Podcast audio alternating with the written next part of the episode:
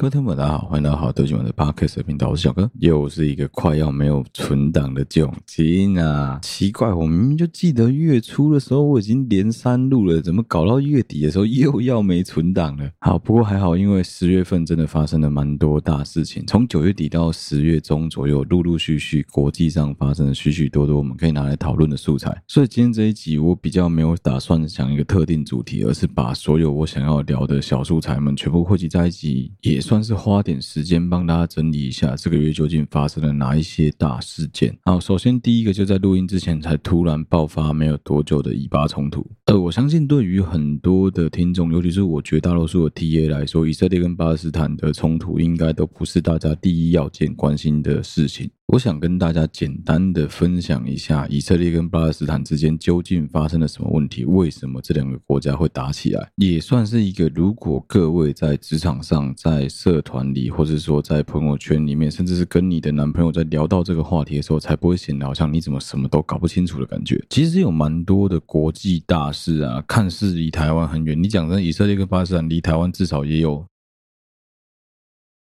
对于很多的台湾人来说，都会有一种这么远的事情到底关我什么事的感觉。但是你要知道的是，当一旦国际上发生任何大型的国与国之间的冲突的时候，其他国家的立场跟其他国家的作为就会显得非常的重要。因为我们对面有一个邻居，随时整天在嚷嚷着要来打你。所以从其他国家之间的冲突，你也可以去观察到说，那如果是我们，我们可以做些什么？其他国家又能够做些什么？好，首先讲到以色列。跟巴勒斯坦之间的这个冲突，就必须要回到二次世界大战刚结束之后。在联合国的决议底下，正式的在以色列这个地区帮助以色列的犹太人建立了他们的以色列国。整个历史，老实说，必须追溯到西元前的罗马统治时期。在当时有一个国家叫做犹太公国，它是一个附属在罗马帝国底下的一个中小型的自治国家，位置就在今天的以色列这个地方，也就是小亚细亚地区。总而言之，就是他们打算起兵反叛。罗马帝国最后被镇压，最后直接从地图上消失，所有的犹太人顿时流离失所。从那之后长达两千年以上的时间，犹太人是没有任何自己的国家的。那在这之间，犹太人跑到哪里去？就是在欧洲各国，甚至是跟着其他的移民移民到了美国去。因为他们的民族性的关系，所以他们掌控了许多欧洲国家大部分的财富，而且他们在很多国家都位居高位。这些犹太人彼此之间。仍然向往着，总有一天他们要收复失土，总有一天他们要回到当年的耶路撒冷。最早最早是一次世界大战前后，在搞民族自决的时候，其实英国就曾经有首相提出来，要帮助以色列人在那个区域建立属于他们的领土。在二次世界大战期间，甚至有大量的犹太人因为迫于希特勒迫害的关系，也逃到了这个应许之地来当做是一个落脚之处。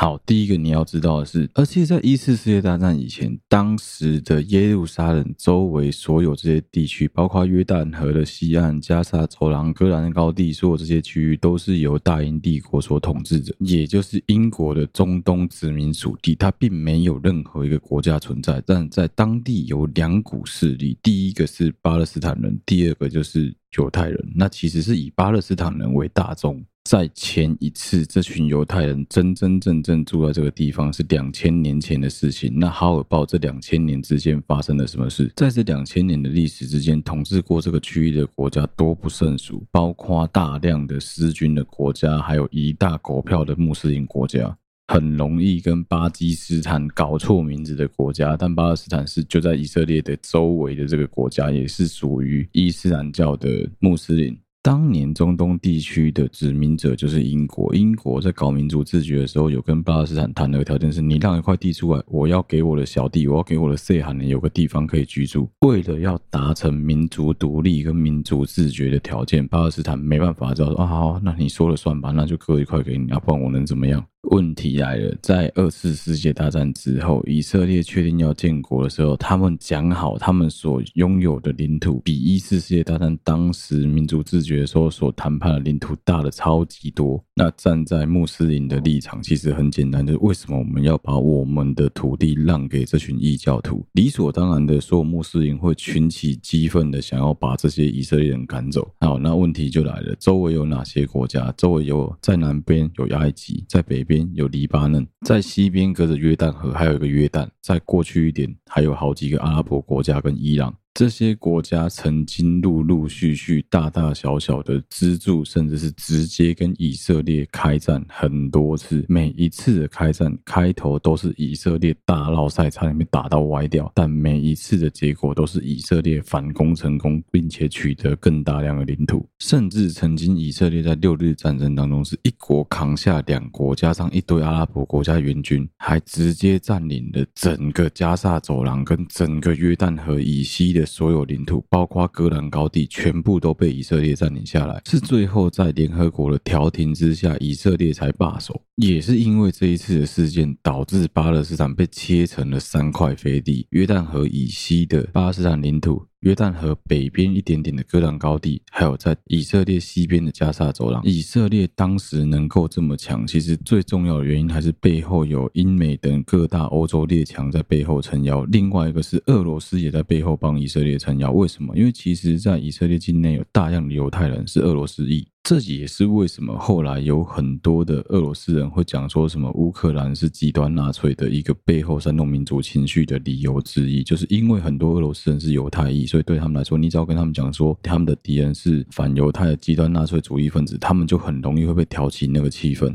但是以色列有一个超级屌的地方是，他们几乎没有打过败仗，也是因为这样子的关系，所以周围的所有国家都知道以色列打不得，以色列没办法打，你就只能放着他在那边一个眼中钉肉中刺，永远看他超级不爽。那巴勒斯坦又是怎么一回事？其实很简单，在联合国的定义里面，巴勒斯坦本来就一直都不算是一个国家，跟台湾一样，他是以观察员的身份。他很可怜的地方在，就像是两个兄弟，一个是犹太教，一个是伊斯兰教，两个讲好想要一起建国，最后犹太教。建国成功了，伊斯兰教的兄弟不爽，绕了一群兄弟想贬犹太教这个兄弟，最后被贬爆。所以你不但连建国的可能都没有，你还被分成了三块领土，也是我们所知道今天冲突的加萨走廊，还有在东边的约旦河以西，还有戈兰高地三块领土。其中大家要知道的是加萨走廊被以色列怎么样的控制？加萨走廊一个这么大块的区域，总共有两百万的居民，结果总共只有三个出入口。有许多联合国的观察员跟曾经去过加沙走廊的人都把加萨走廊称为全世界最大的露天监狱。加萨走廊就是这一次开战的主角地区。在加萨走廊地区有一个盘踞当地非常庞大的一个本土势力。为什么我用本土势力来称呼呢？因为在当地人的眼中，他们就是一个本土的激进派组织。但是在以色列人在其他欧美国家眼中，他肯定是恐怖组织。这个哈马斯组织整天在干的事就是绑架以色列人，用人肉自杀炸弹的方式去逼迫以色列。跟他们谈判，跟他们提出各种交换自由的条件，你觉得以色列有在甩他吗？答案是完全没有。如果你有在关心乌克兰的战争消息，你可能会注意到说，乌克兰在最近的这三年里面，魔改了盟军跟苏俄的各式各样武器，变成他们自己的形状，他们自己的样子。以色列有好玩的地方就在哪里？他们已经担任乌克兰这个魔改武器的角色，长达快要五十年的时间了。这也是为什么，尽管哈马斯组织只拥有大量从伊朗、从黎巴嫩真主党、从埃及那边干来的俄罗斯系统的武器，各种火箭弹，整天想要往以色列射。但以色列有超强大的铁穹防空系统，因为这样子的关系，所以其实他们可以挡掉基本上接近后九十趴以上的火箭弹。以色列也是少数几个全民皆兵的国家。所谓全民皆兵，就男男女女全部都必须接受相当时间的军事训练，而且在接收到征召的同时，是必须马上迅速的往最近的集合点报道。看以色列每次只要有这种超大型的冲突，是各个以色列人从其他国家搭飞机冲回以色列，为了要帮忙打仗，就像是现在的乌克兰一样。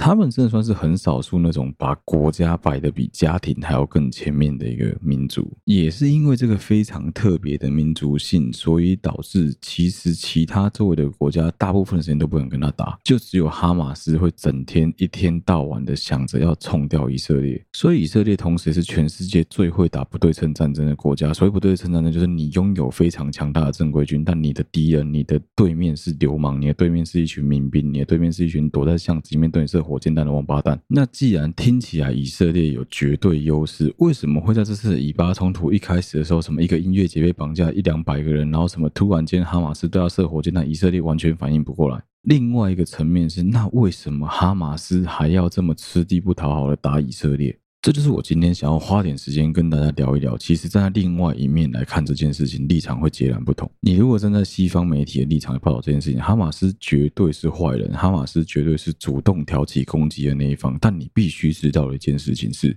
在这么多次的以巴冲突当中，以色列从来都是想尽办法息事宁人，就是把当事者抓一抓之后啊，火箭弹射个几发回去，不会搞到动员整支正规军，要打算把整个加沙走廊都灭掉。那为什么其实冲突规模跟之前比起来没有大这么多，但是仍然他们打算要动员所有正规军，把整个加沙走廊全部夷为平地？一个最简单的理由是，现在上任的这个以色列总理纳坦雅胡是一个非常非常激进的军火派。犯罪分子。甚至你从很多角度来看，巴勒斯坦甚至哈马斯组织，他们现在目前遇到的状况都是，之所以他们要打，是他们被逼着必须要打，因为不打也是饿死，打也是饿死，所以只好打打看。纳坦雅胡就是一个非常擅长使用各式各样的方式来孤立巴勒斯坦的一个政治家。长期以来，绝大多数的穆斯林国家都是跟以色列非常不友好，有的是直接禁运，有的直接。制裁，有的是直接屌都不屌以色列。传说中两个最大资助恐怖分子的国家，一个是伊朗，一个是沙特阿拉伯。这两个国家的共同特色就是都他妈超级有钱。另外一个就是两个国家都宣称自己对于伊斯兰教有实质的控制权。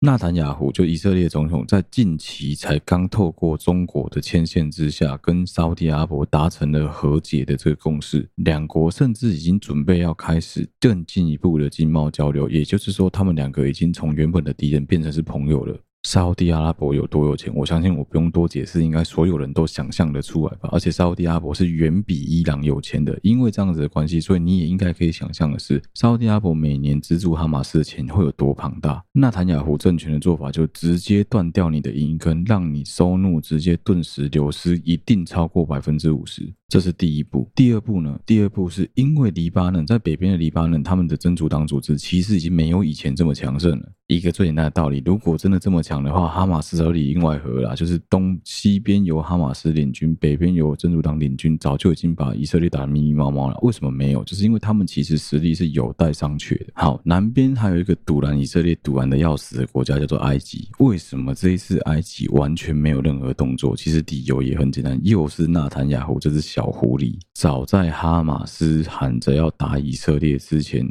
纳坦雅胡早就已经跟埃及谈好了条件，要求埃及关闭所有跟加萨走廊相关的所有边境。简单而言，就直接断了加萨走廊这些巴勒斯坦人的后路，让你连逃都没有地方可以逃。简单来说，哈马斯是在一个被断粮、断金援，而且把后路断掉的情况下，不得已只能往前推进。当然，你还是有其他选择，你可以选择缴械投降，你当然可以这样子选择。但是，难保是以色列会不会对你提出对等的条件？我觉得应该也是很难讲啊。这也是为什么以巴这一次冲突会搞得这么被羞耍。这也是为什么以色列现在完完全全给人家一股气势，是他打算要把整个加萨走廊直接灭掉的感觉。首先，你要。搞清楚的是，加萨走廊的这些所有居民，并不是大家都是哈马斯，而是有哈马斯的组织人住在这个地方。这就像是有一天外星人突然说要来抓民众党的人，突然说要来抓民进党的人，说要来抓国民党的人，他只抓一党的人，但他为了抓这一个党的人，他把所有台湾人全部都抓起来烧死。你一定只会觉得操你妈的，关我屁事哦！大概就是这个道理。很明显的，外星人想消灭的是你所有台湾人，但是他就故意讲说。说什么哦，我现在要抓某一个党啊，因为你们所有台湾人都协助窝藏这一个党的叛乱分子，所以我决定把你们通通烧光。以色列到底有多猛？其实从一个角度就看得出来了。阿富汗战争当中，美国一年总共发射七千枚精准打击用的飞弹，一整年一整年发射七千枚。你知道以色列发射六千五百枚飞弹只花几天的时间吗？七天。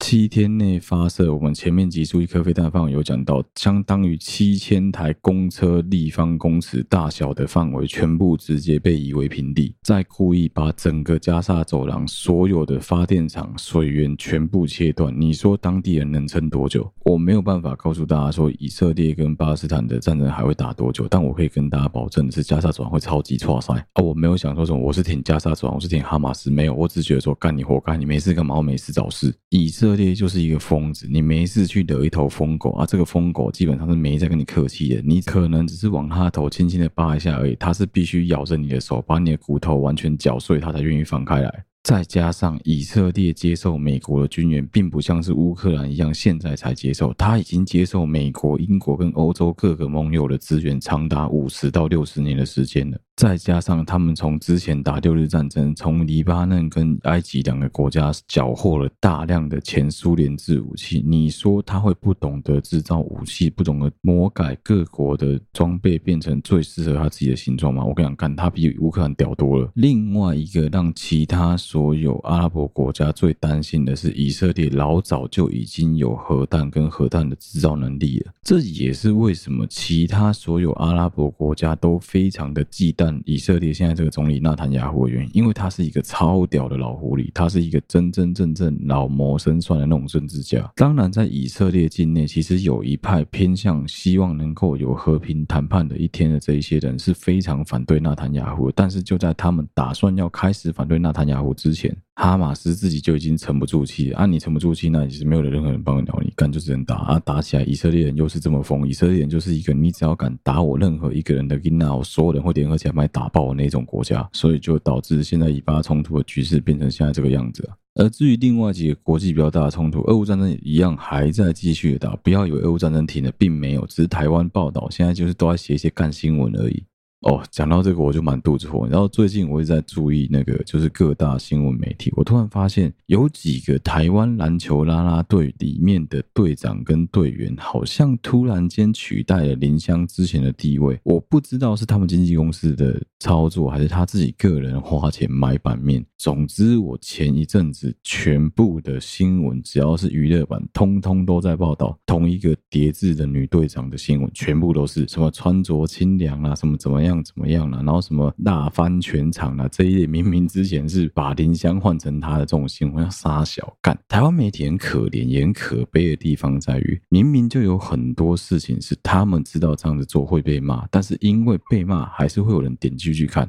点进去看，就算是坏流量，也还是流量。他们就宁可这样子恶性循环，他们从来没有想过要改变。好不容易有几股清流、几股活水进来，这些清流、这些活水，也还要被这些不愿意改变的垃圾骂说什么啊傻瓜啦啊赚不了钱呐啊养养家活口比较重要啦。所以其实很多新闻媒体在我们的同温层里面会出现的状况是，你只能看到某一些你想看、你喜欢看的新闻，你看不到其他其实你应该要会的新闻。举个例子好了，缅甸内战到现在打几年了？有多少人还记得缅甸现在仍然在内战当中？缅甸军政府现在滥杀无辜的方式已经跟之前完全不一样，因为现在他们的反抗军开始取得了部分由美国跟其他国家偷偷运进去的武器的关系，所以现在的局面搞得很像是 Hunger Game，搞真的很像饥饿游戏。每一次反抗军开始在反抗政府，开始在围攻政府的某一个机关要地的时候，关键时期都会发生一件事，就是空军直接冲出来对地面进行大规模炸射，因为没有人可以保证这个领导面平民进行反叛的组织。当有一天做大的时候，会不会成为另外一个新的军阀？所以因为这样子的关系，并没有太多国家愿意资助他们大型的防空武器，而且再加上说，缅甸政府军很明显是有中国跟俄罗斯在背后撑腰的关系，所以相对来说，其实这些反抗军是非常无力的。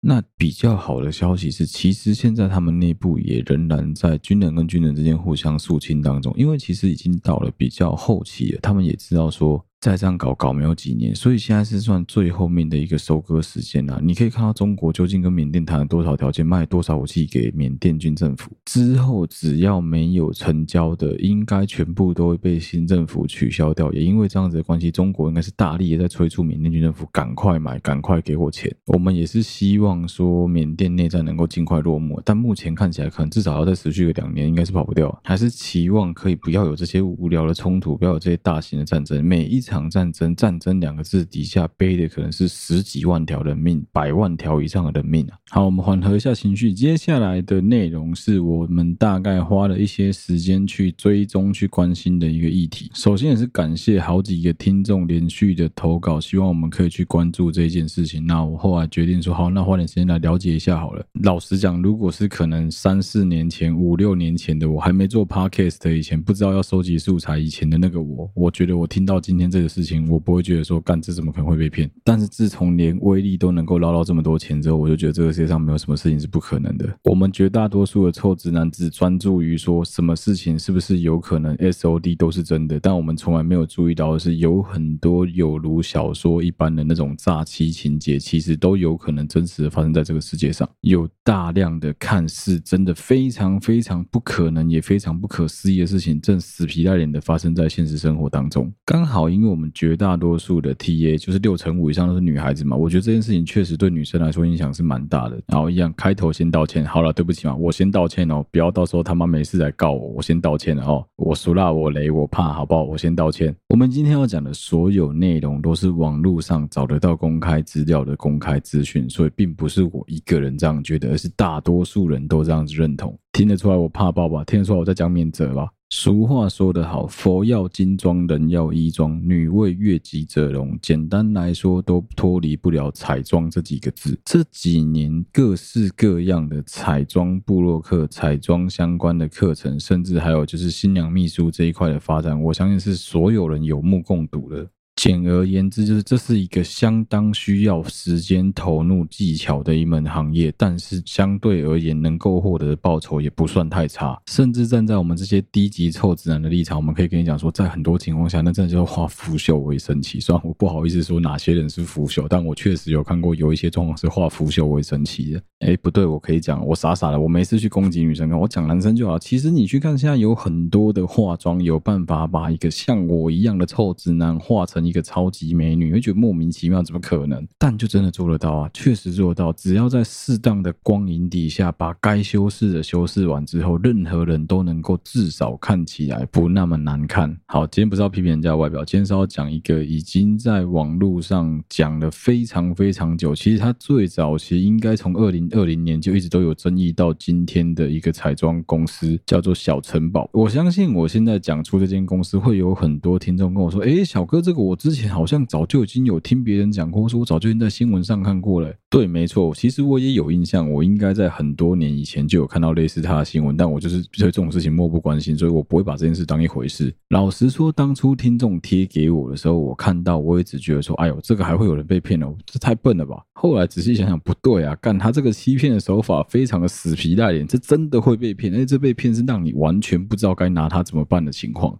这个小城堡的负责人叫做 Betty，他自称自己是一位彩妆师，甚至他是有在帮人家上课、授课，教人家怎么化妆的。初期的时候，你去看他的经营模式，其实我觉得跟一般的所有彩妆公司、所有新密的公司没有任何的差距。人家也是很认真的在化妆，很认真的在经营自己的网页，很认真的在贴自己的作品集。也因为这样子的关系，他快速累积了大量的名气。当然，你可以说有可能是洗的，但这部分我们不讨论，因为毕竟没有证据啊。那就跟原本你家巷口的机车行一样，可能你从来都不觉得它有什么特别，但人家去上了一次地球黄金线之后，可能就红起来，这都是有可能发生的。因为人就是这样，会去追求说啊，这酒贵怎吸呢？啊，这好像很厉害。因为这样子的关系，其实它是有大量正面宣传效果去加分的。所以当初一开始的小城堡这一个公司，或是 Betty 这个彩妆师，其实确实是有蛮好的生意，也有蛮好的客源的。啊，讲真的啊，如果是说就一直这样子正循环下去，一直这样子好的 recycle 下去，我们这一集的节目就不用录了。问题就出在于说，他并没有好好的工作，并没有好好的一步一脚印的走。这家伙选择的更快速致富的方式是，他有可能会一口气在同一天接好几场案子，接好几张单，这是一开始他的手法。我相信应该不用我浪费时间去跟大家说明说，一个人一辈子结婚你是，那个化妆会有多重要这件事情了吧？应该大家多多少少都有听过结婚的时候被新密雷到这种事情吧？啊，也相信应该所有人都会希望不要发生在我身上吧。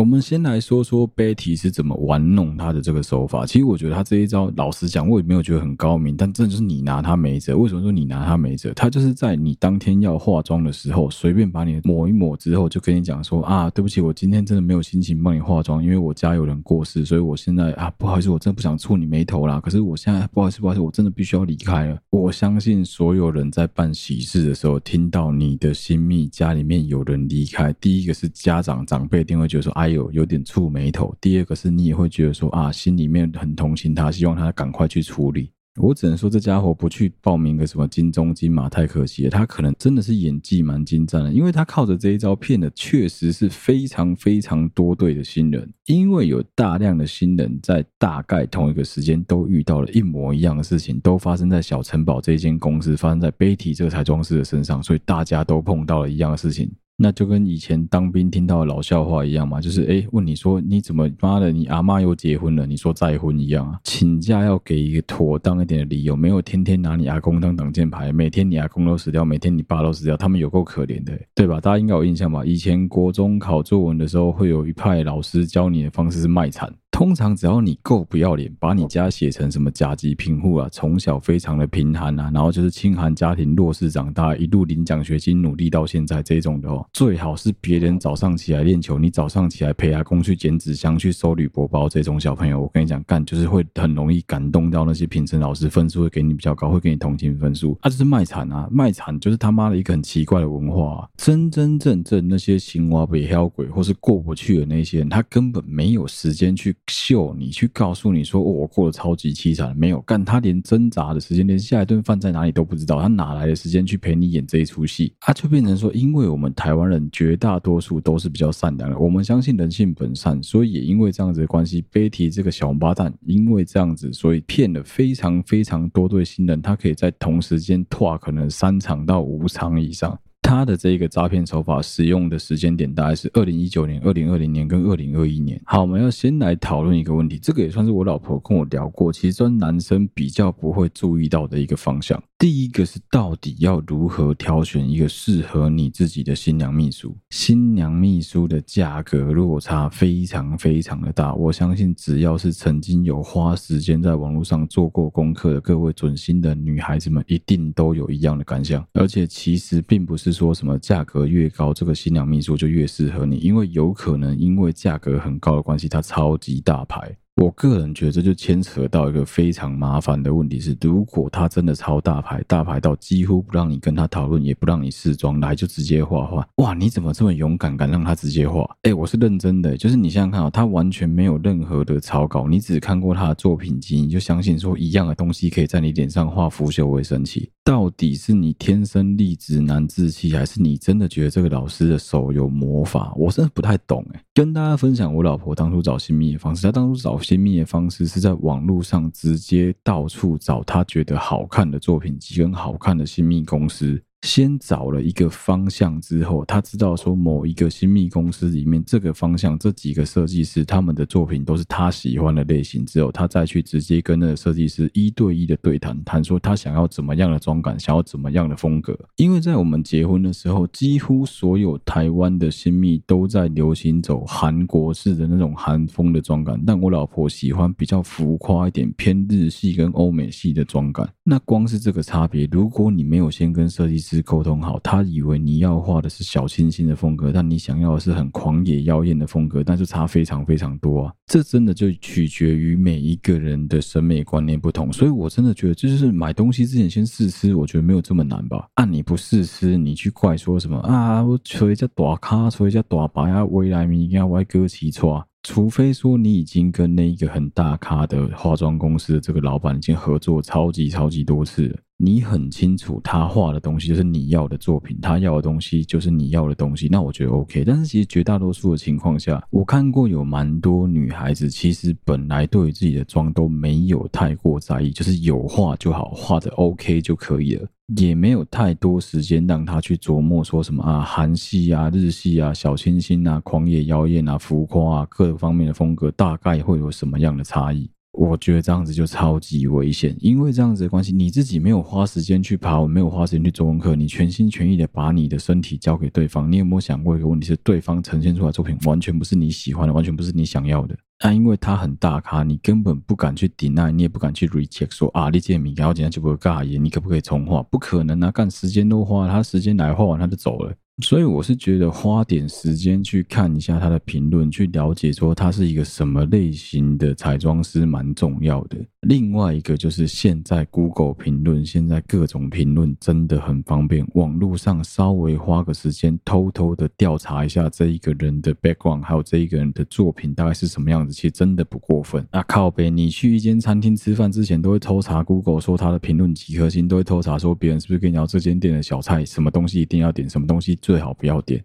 按、你连吃东西，你连吃个一百五十块的中餐，你都会想要去偷看 Google 评论的。他妈整组画下来，可能要破千上万的东西，而且是画在你脸上一辈子就一次，你居然不花时间做功课，不觉得很奇怪吗？真的有很多情况是，如果你多花三分钟在网络上 Google 一下小城堡，很有可能你就不会找他了。所以我就觉得说，嗯，真的是应该花时间做点功课，尤其这个东西一辈子就一次，我一直强调。再不然就多问问你朋友，问问看他们当初结婚的时候请的新密是谁啊？大概花多少钱？价位在哪里？合作起来愉不愉快之类，多收集一些资讯之后留着，总有一天你会用到。哦，另外一个要提供给你各位新郎们、各位准新郎们一定要知道的事情是：当你老婆正在寻找适合她新娘妆的时候，请你不要忘记你妈。还有你未来的妈妈，就是你的岳母，他们两个人的妆是你必须要出钱帮他们处理的。不管是你妈也好，你岳母也好，或是你干妈或 e v e r 所有你的 auntie 们，只要他们需要化妆的情况下，你负担得起，即使他们跟你推脱什么啊，变啊变啊，修麻烦啊，你都应该要逼他们坐下来，给这些专业的新秘好好的化个妆。你多花个三千五千块，可以让他们在他们的朋友面前呈现的是一副容光焕发、非常美丽的样子。为什么你不多花这个钱？花这个钱可以让他们快乐，可以让他们开心，可以让他们跟他们的亲戚炫耀说：“啊，你看，你看，这温子好看，这温天啊，可以温的学的胸皮，你不觉得很棒吗？”而这个所谓的妈妈妆、婆婆妆，在化妆的过程中，其实是可以跟新密公司做讨论，说到底是包在一起，还是说他们另外请一个专门的化妆的彩妆师来协助你们化。妆，我觉得这些东西都是可以男生在事前帮忙做规划的，因为你老婆在专注做其他事的时候，这件事情是你可以去思考的。而且爬文也不是女生的事，你也可以帮忙稍微爬文查一下，说他找的这个彩妆公司，他找的这个新密是不是有一些状况。我们对于说女生的妆感啊、什么美感之类，我们男生不见得很敏感。但是干你娘，你看到那个新密曾经有放鸟别人的记录，你还敢用它吗？我相信应该是明眼人都能够去自己做判断啊。渐渐的，在新密圈，他打开了知名度，但是臭的知名度之后，大家都知道说，千万不要上他当，这个家伙会这样子瞎鸡巴搞。因为这样子的关系，他渐渐的没有再用这样子的方式来做诈骗，因为就是很容易会被人家发现说他有鬼嘛。后来呢，他反而使用了另外一个手法。我自己是觉得，干真的是他妈的很贱啊！这家伙真的很聪明，真的非常非常聪明。大家不要忘记了，彩妆师这个工作其实相当热门的行业，也是很多女孩子会觉得说，哎，我也许也可以去尝试看看的一个就业的方向。因为这样子的关系，这个家伙开始在网络上大举的开班，打算要来。授课要教大家怎么好好的化妆哦，有趣来了。他接下来这个部分其实跟威力有点像，威力也有搞过类似的东西。哎，不知道听众帮大家复习一下，威力是我们之前曾经在我们节目串上 Podcast 的第一名的一个我的恩师，我的恩公。哎，他是台中人，然后号称台中没有人不认识他，但是我住台中，我就刚好不认识他，就是一个诈骗鬼。当初威力也有开过摄影课嘛，对不对？就是跟人家讲说什么啊，你来买我的摄影包，五千多块，我就可以教你摄影的课程。结果最后好像是什么线上课程，还是他妈只有一堂课而已吧？印象中这样子。反正，在所有的消费者消费纠纷当中，只要你提供的商品跟你原本所说的叙述的不符合，那就算是一种诈欺的行为，就很有可能会有消费者的消费纠纷的问题。不论你提供的是一个实质的商品，有价的、无价的、能动的、不能动的，或是说它是一个服务，其实都一样。你就是必须要按照你的服务，在符合台湾法律的情况下，给予人家这个服务。举个例子好了，盲人按摩讲好了一个小时，可能就是给你五十块、一百块、一千块、一万块，讲好多少钱就是多少钱。同样的，不论你付的是多少钱，他都有告诉你是以小时为单位。假设你付的是五百块一小时，那他就是只能提供给你一小时的服务，多的算是你捡到。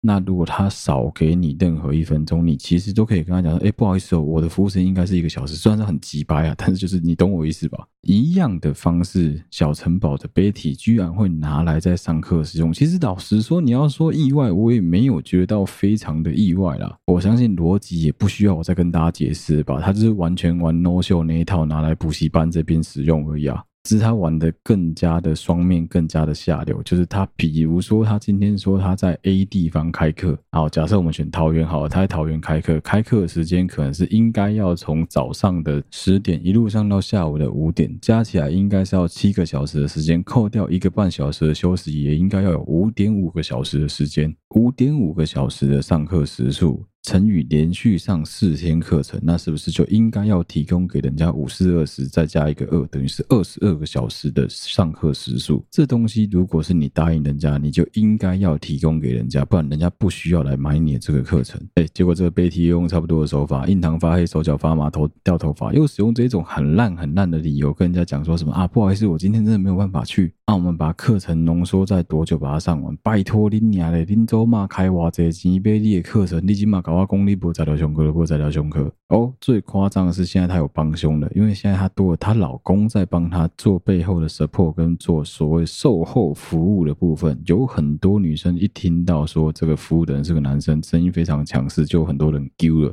老实说，我是觉得蛮疯的、啊，这些人真的是神经病，你知道吗？夜路走多了是会碰到鬼的，再加上说你骗人骗。多了，在整个彩妆圈，所以传开来说，你就是一个这样子的王八蛋、乐色诈骗仔。随着后来社群媒体越来越发达之后，有很多人渐渐的发现说，大家都是受害者，一堆人都被这个小城堡彩妆的杯体骗过。受害者开始组成了自己的自救联盟，开始发起了社团，做 IG，到处告诉人家说，这个家伙是一个非常骗小骗低的人。但目前看起来，我觉得实质效果蛮有限的，就跟威力一样啊！干他妈，他这个更夸张，是他一直都有大概四五万人左右的粉丝，这些粉丝也是非常的挺他。好，其实我怀疑是机器人啊，但我没证据，好不好？我也不好多说什么，但我只知道说他确实有这些诈骗的事实，干连新闻媒体都有报道过，但不知道为什么，就是还是会有一些小傻瓜莫名其妙被他骗，我真的觉得是很替大家感到非常的不平衡。通常啊，通常如果说这种诈骗类型是男生的话，以我们男生的玩法，就假设说你被那种点数诈骗啊，被那种色情东西诈骗啊，男生玩法是不能只有我被骗，所以就会害大家一起被骗。那女生，我想比较不会有这么幼稚的行为产生吧？我相信有很多人可能是被他的低价策略，或是被他的折扣优惠所吸引，以为说啊，毕竟他也换了个名字，让你不好去找到他，所以就会以为说，哎，这个课程蛮便宜的，说不定我可以上上看，我也有机会。能够成为一个彩妆师，他针对个人彩妆课的部分，其实也真的是骗了不少人。那前面新娘秘书诈骗的事件也骗了很多人，我就会觉得说，既然都已经骗了这么多人了，大家应该要懂得去停看听的。另外一个他诈骗的部分，其实我会觉得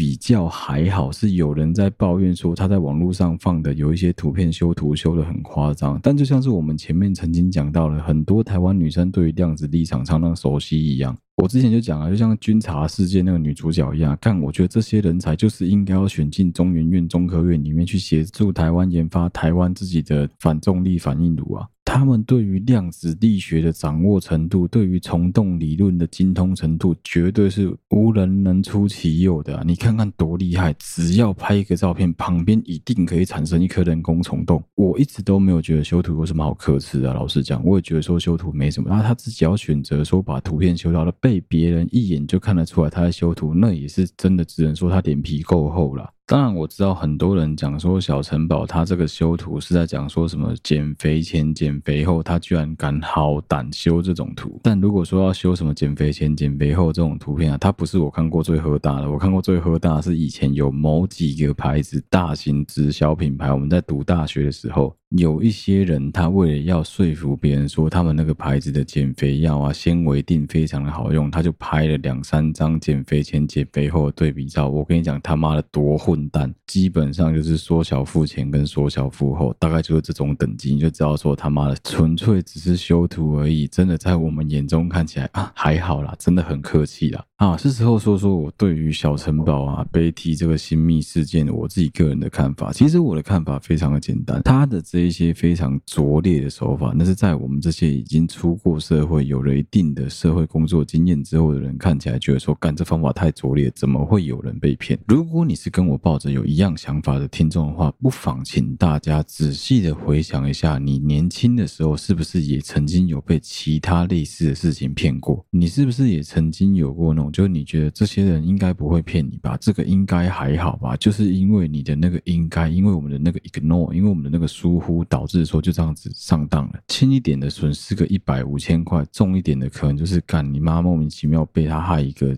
两三个月薪水没了，甚至是你的身体都赔上了，都有发生过，也都有听说过嘛。所以其实真的就只是经验不足，还有另外一个很容易发生的原因是，当时很多人会讲那叫气场不好，但在我看那不叫气场不好，那时候你没钱。人在越贫穷的时候，在越替自己的生活感到挣扎的时候，是越容易没有道德底线的，也越容易会去相信别人，因为你会误以为所有这一些人应该都有可能会是你的救赎，应该都有可能会帮你一把，都会救你一命，就是反而越在这种时候越容易会受骗上当，很奇怪。真的是这样，这个彩妆师 Betty，他能够骗到的绝大多数想要上彩妆课两种类型，一个是二度就业，另外一个是新人们，从来没有踏过彩妆领域的新人们。那这一些，我们把它称作彩妆上的小白好，这些什么都不知道的小白，他可能也没有花足够的时间去做功课，也没有问过其他人，他就一心想着说，也许有一天我也能够成为这么厉害的彩妆师。另外一个更现实的原因，其实我觉得也非常显而易见，很有可能是 Betty 这家伙把价格拉得比较低，让人家会很容易注意到说它的价格比较便宜，是不是我能够上比较多堂课，比较有机会能学到更多的东西？他所掌握住的，其实也不过就是抓住人心里面那个很容易贪小便宜的弱点而已啊。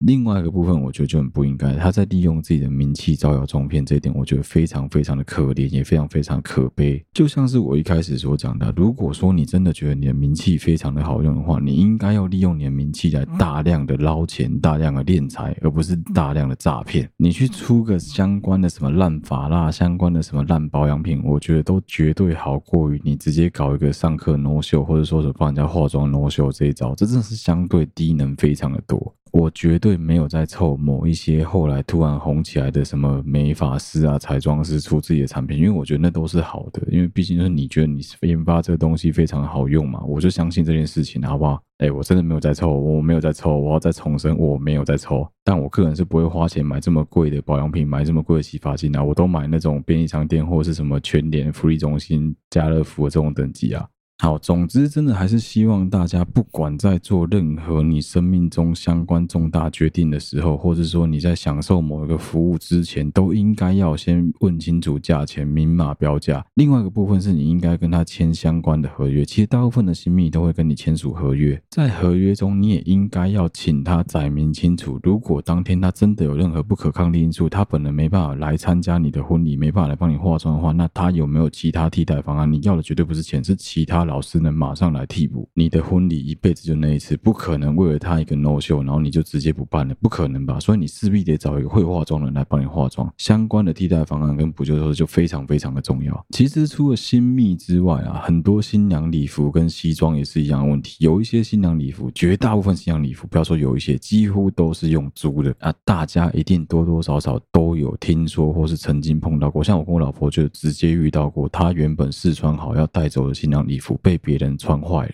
啊！这就是新娘礼服公司的惯用手法。他想要把一套婚纱在同一段期间里面，尽量大量的转租转借给不同队的新人。其实我觉得都可以理解，人都会想要把这东西最有效利用、最大化嘛。但你也稍微看一下双方身材差多少，好不好？好，总之这一集的后半段就是跟大家分享一下，我们最近有接收到了这一个事情，也算是我们花点时间关注跟花点时间收集一下相关的情资啊。整体而言，我还是觉得哈，我认为如果是我听众，应该已经不太会被骗了。但就一样了，还是要多听看听啊。很多情况下，你就是越觉得自己聪明，聪明容易被聪明误啊。好，今天这一节内容就到这边，希望大家会喜欢。谢谢大家收听，好，对不起，我 Podcast 频道，我是小哥。如果喜欢我们的节目的话，欢迎到我们的 Facebook 粉丝团或 Instagram 的粉丝团上面按赞、追踪、留言，有任何最新消息都在上面发布。不论你使用的是任何一个 Podcast 的平台，都欢迎你在上面帮忙五星按赞、追踪、留言并分享给周围所有的朋友。好了，对不起，我也睡了。仍然在同步的征稿当中，不论你有任何的存字档，有任何想说的、想讲的、想分享的，都欢迎你私讯到我的粉砖小盒子作为投稿。不管是我或者是团队的其他小帮手我们看见，都一定会帮你做回复。再次谢谢大家收听好，对不起，我的 Podcast 的频道，我小哥，我们下次再见啦，大家拜拜。